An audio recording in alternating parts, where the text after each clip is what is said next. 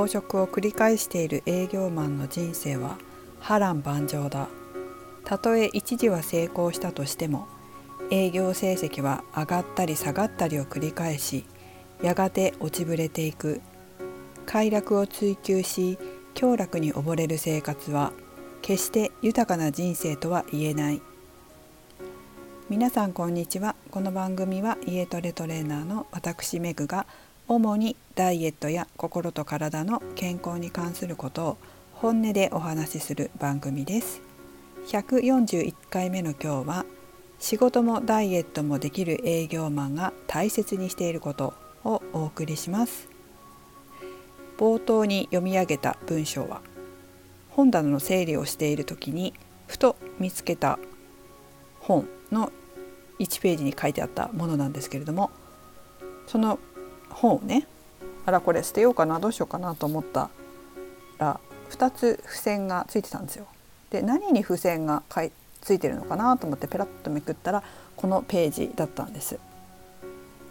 まあ、どういう本かと言いますと2018年に飛鳥出版から出版されたあ早川勝さんの著書「営業の鬼100足」という本だったんです。この148から149ページの2ページに「理想のダイエットは宿命だと心得よ」というふうに書いてあって、まあ、そこからその、えー、項目のところから抜粋しました。たったの2ページなんですけどあのかなり素晴らしいことを書かれているので、えー、ぜひね皆様にもいくつか紹介したいなと思います。えー、もう一つあの紹介しますね。文章を紹介します。営業マンたるもの外見の身だしなみやかっこよさをキープするためにも心と体のバランスを保ちたいものである。心と体のバランスとは栄養バランスとイコールであり食生活の乱れは良質な営業マインドを失う要因になる。素晴らしいですよね。心と体のバランスは栄養バランスとイコールである。まさにその通りですよね、まあ、心というのは感情もそうだと思いますが、まあ、理性とか知性とか判断力とかそういったところもま心になりますよね。つまりまあ、こういったあ心の働きっていうのは脳から来ます。脳に栄養が行き渡らなければ心のバランスは取れない。当然ながら良い仕事はできないでしょうね、まあ、そのためにこの著書の早川さんは一日の始まりである朝ごはんの献立にもこだわっているそうなんです。でどういうものを毎朝召し上がっているかというと茶碗小盛り1杯のご飯。味噌汁納豆焼き魚卵野菜料理海藻類梅干し漬物食後にヨーグルトとフルーツ。そして濃い緑茶だそうです。さらに昼食は超ヘルシーカロリー控えめの手作り弁当を持参して出勤。晩ご飯はバランスのとれたおかず数品だけの糖質制限メニューだそうです。それから適度な休館日も設けているとのことでした。まず朝ごはんですが素晴らしいですよね。バランスが取れてますね、えー、うちも結構バランスをとってますけれども、まあ、品数が多いですね。ただですねうちの場合は朝昼夜で、えー、分けて食べて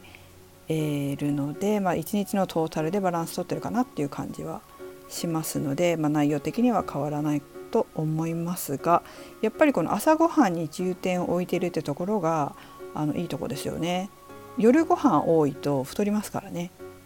この方中年だそうですが今でもお腹はへこんでおり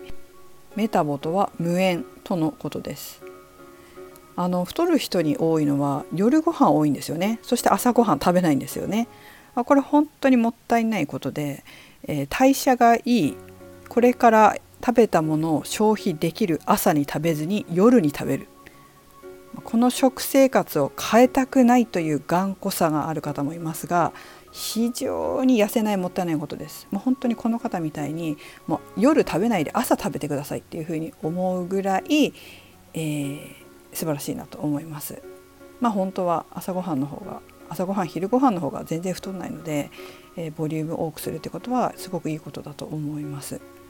でまあ適度な休館日も設けていると書かれていたのでお酒も飲まれるんだと思うんですけれども営業職だからきっとお酒ってあのどうしても人と会って飲む機会もあると思うんですが多分この晩ご飯が豆腐などバランスの取れたおかず数品だけの糖質制限メニューということは飲みに行っても多分これぐらいの量で抑えとくんじゃないですかね。まあ、お酒は飲むけれどもおそらく自分で自分のことをコントロールできる人だと思うのでこれだけで済ませることができるんだと思います。素晴らしいなと思いました。そしてですね最後により素敵なことを書かれてましたよ。それはですね自堕落な行動の心の底にあるのは自分自身を大切にしていないという人生に対する無責任さであることを知るべきだ。もっと自分自身を大切にしてほしい。いついかなる時でも健全な体型でありたいという理想の自分を捨てないことであるということです。まあ、ダイエットの指導をしているとこれは本当にねあの皆さんに言うことですね。ダイエットって自分を大事にすることなんですよ。自分を一番大切にすることなんです。この著書の早川さんがおっしゃってるように栄養バランスの良い食事はバランスの取れた健康な心と体を作ります。栄養不足だと精神不安定を作りますしそうすると精神的な不安定から落ち込んだりとかストレスを感じたりします。さらに今度はそれを解消するために過食になることもあります。だから是非ね、えー、何か余計なものを食べたくなった時はその一口は自分の体を大事にする一口なんだろうか。その食べ物に栄養はあるのか。栄養がない無駄なものを食べようとしてるのではないか。というふうにね自分自身に問いかけたりとか。あと逆に食べなさすぎで痩せないっていう人もいるんですよ。まあ、栄養が足りてないんですよね体のその脂肪を燃やすために必要な栄養が足りてないっていう方も結構いて、まあ、食べるようになるとだんだん痩せてくるっていうことが本当にあることなんですけれども、まあ、そういう方の場合は食べることの恐怖があったりもするんですよ。だけど、うん、大切な自分の心と体を作ってる栄養が足りてないんじゃないかっていうふうにも考えて、えー、もらいたいなというふうに思います。やっぱりね何度も言いますが食べることは健全な心と体を作る大切なことです。だけど自分を痛めつけるような食べ物を自分で選んで食べてませんか？自分で自分の心や体を傷つけるような食生活をしてませんか？ということですよね。まあ、それから自分自身を大切にできないという方が他人まあ、営業されてる方だったらクライアントさんもそうでしょうし家族もそうだし友達もそうだし恋人もそうだと思うんですけどそういった周りの人を本当に大切にできるのかなというふうに思います。自分を大切にできないという方はやっぱり他人も大切にできないと思います。なぜなら自分を大切にしていないから他人に対しても大切に仕方が分かんないんですよね。どうしても自分に接するように他人にも接してしまいます。ちなみにこの本の162ページには、まあ、ここにも2つ目の付箋は実はここだったんですけど「とにもかくにも巡り合った一人一人を大切にすること」と書かれてました。まあ、結局自分のことも大切にすること他人のことも大切にすること、まあ、こっちの方だったらクライアントさんのこと言ったと思うんですけれども、まあ、要は自分を大切にすることそれは他人を大切にするすることにもなってるんだなっていうふうに分かりますよね。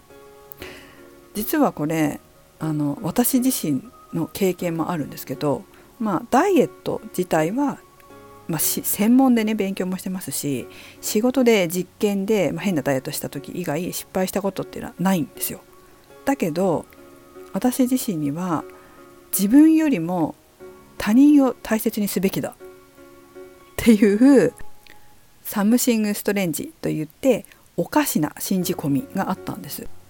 これはですねフラクタル心理学に的に言うと、まあ、子どもの頃に作った勝手な信じ込みなんですね。でえどういうことかというとそもそもは親は自分のことよりも娘である私のことを大切にすべきっていう傲慢さから作られた勝手な信じ込みなんですだから大人になっても自分を大切にできなかったんですよまあ、ちょっとこれ難しくなるので解説詳しい解説はちょっと省きますけれども、まあ、そういうしあの親に対するね思いが自分自身の傲慢さがあ自分自身を大切にできなくさせていたっていうことです。で、まあ、この自分で自分に作った呪縛になってしまうんですけどそうするとどうなるかというと、まあ、自分を大切にしていないのに他人を大切にできるかというと実はできないんですよ。なぜかというと自分のことを思いやってないんで他人のことも思いやれるはずがないんです。何が人にとっての思いやりなのか大切にすることなのかそれが実は自分が考えている大切にすることと周りの人が大切にしてほしいことがずれてるんですよね。だから周りの人を大切にしているつもりにしかなってなかったっていうことです。まあ単なる自己満足に過ぎないっていうことですよね。まあ、そういうこともあったなっていうふうに、え実際今振り返るとあります。あれは人を大切にしてなかったよなって思うことはありましたね。まあ、だからこそ分かりますよね。やはり自分のことを大切にする思いやることで他人のことも大切にできたり思いやったりすることもできるようになる、まあ、これは自分の経験上分かっていることなので、えー、もしね思い当たることがある方はあぜひ、えー、ちょっとね自分のことを大切にしてください。というわけでやっぱりダイエットの一番は自分の体を大切にすること。まあ、ダイエットだけじゃないですね健康もそうですよね。